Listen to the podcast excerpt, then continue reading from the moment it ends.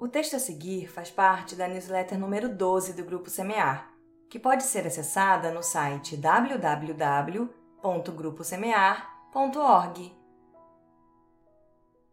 A fé é uma via de mão dupla. Por José Rodrigues Passarinho. É bem conhecida na Bíblia a passagem da mulher com hemorragia que, querendo muito se curar, vai ao encontro de Jesus. Com uma doença que já durava 12 anos, ela tinha certeza de que se conseguisse chegar perto dele e apenas tocasse suas vestes, ficaria curada. E foi o que aconteceu. Uma multidão o cercava e ela conseguiu se aproximar. Quem me tocou as vestes? perguntou Jesus.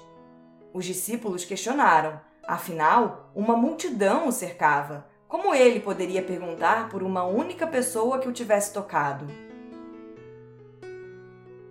Ocorre que naquela multidão, apenas uma pessoa, ao menos naquele momento, possuía fé suficiente para conseguir se curar, mesmo sem a sua interferência. Fé tão forte que Jesus sentiu sair de si os fluidos salutares. No livro A Gênese, capítulo 15, onde estão explicados os milagres de Jesus, os espíritos ensinam que a fé não é uma virtude mística, como a entendem muitas pessoas, mas uma verdadeira força atrativa.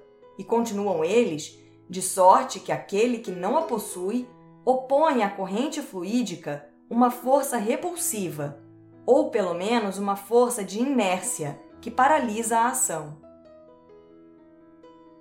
Portanto, para se conseguir ajuda do alto, é preciso ter fé? Sim, sem fé não há sintonia. Sem sintonia não se absorve a ajuda. Mais do que isso, com uma fé bem vigorosa, é possível acessar por vontade própria as vastas correntes de energia positiva que estão virtualmente ao nosso alcance. Mas mais do que isso ainda, sem fé, a gente pode paralisar essa ajuda. Ou seja, a fé é uma via de mão dupla.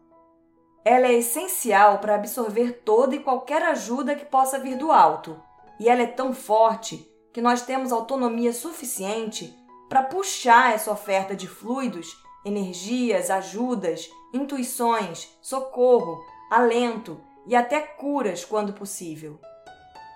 Claro, às vezes, mesmo com muita, muita fé, não alcançamos o objetivo traçado Daí entram as questões de planejamento reencarnatório.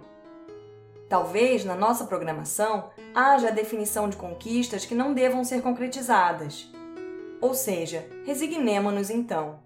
Mas cuidado, resignação demais pode nos fazer desistir antes da hora.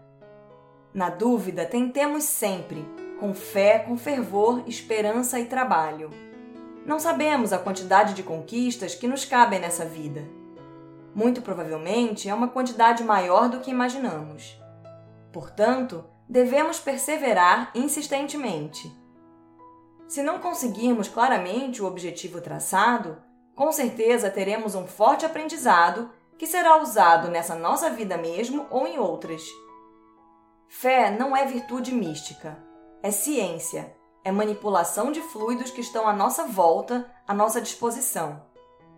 Nossa evolução não permite uma total manipulação disso. Não sabemos ainda como, e não temos evolução moral suficiente para termos essa liberdade. Mas a fé, sim, já está à nossa disposição para absorver a enorme ajuda que tanto recebemos e para buscar de forma autônoma as energias necessárias para nossas grandes e pequenas conquistas da vida. Por José Rodrigues Passarinho